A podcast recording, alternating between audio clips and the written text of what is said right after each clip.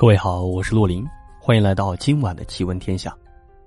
咱们今天晚上讲的是一个网友投稿的故事啊，在他们村子里流传着这么一个故事，常常被老人用来告诫年轻人，所以呢，咱们今天晚上就告诫各位听众朋友。相传呢，在那个地方有一个叫做刘忠的人，啊，忠诚的忠，在年轻的时候早早的就结了婚。这刘忠啊。结了婚之后，便和妻子生了两个儿子。刘忠和妻子黄丽二人含辛茹苦的把这两个儿子就养大了。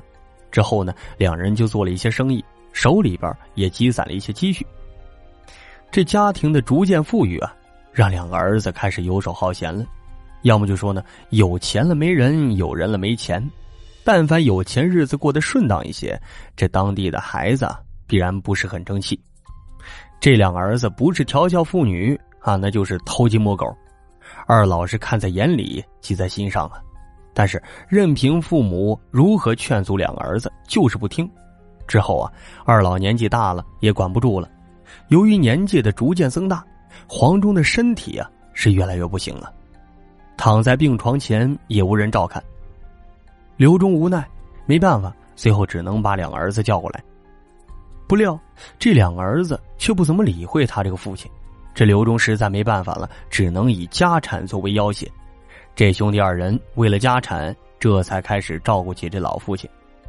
有一天啊，大哥给父亲送饭的时候，发现父亲手上戴着的金戒指，心里便起了一个贪念，向父亲索要，说：“你要不然把这戒指给我吧。”这戒指呢，是父亲当年结婚的戒指。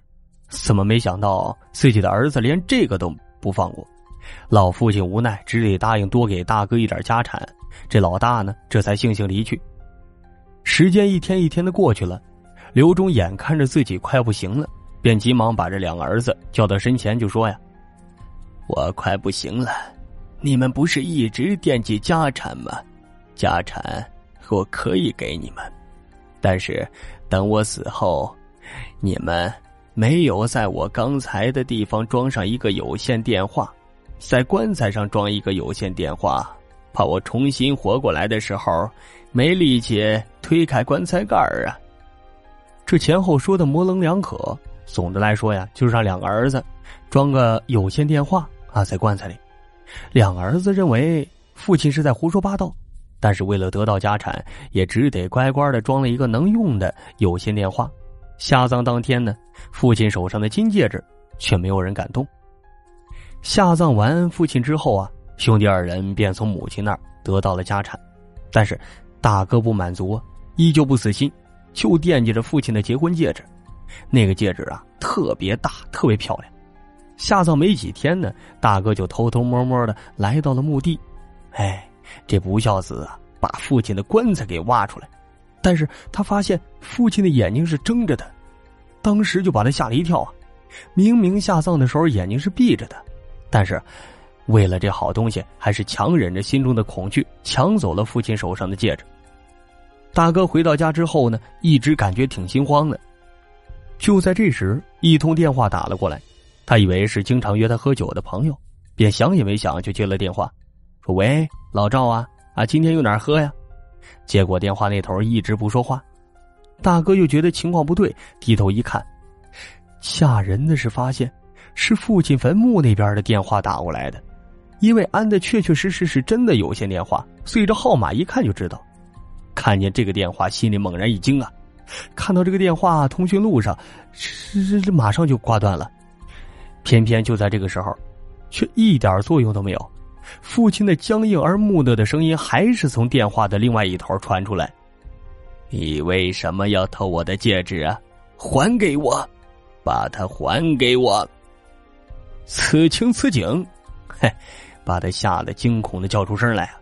但是令他更恐惧的事情还不止如此，他看到从电话听筒里边爬出来几只蠕动的虫子，一只、两只、三只。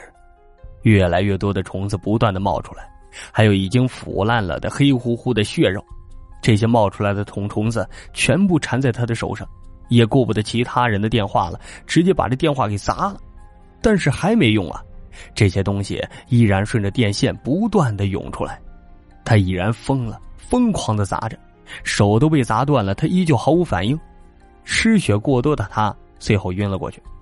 醒来之后啊，发现自己在医院。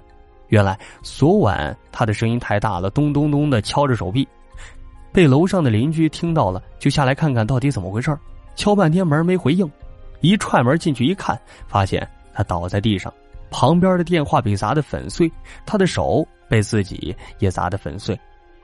不知情况的邻居立马拨打了幺二零急救电话，把这个人啊送到了医院里边。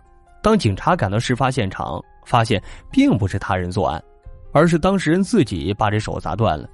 就在警察满头雾水的时候，又一个报警电话打过来，附近的陵园有一处坟墓土地裂开了，怀疑有盗墓。警察官员立马赶到这个地方，却发现这个人呢正是他大哥的父亲。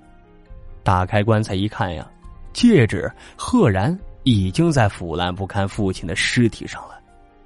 自此以后呢，这老大呀，天天没事儿。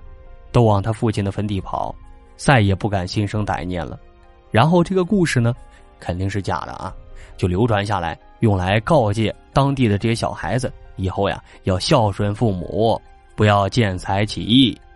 好了，以上就是今天晚上的故事，咱们下个故事继续再聊，争取搜集更多好听的故事。喜欢节目，多多点赞、评论、转发一下，感谢各位。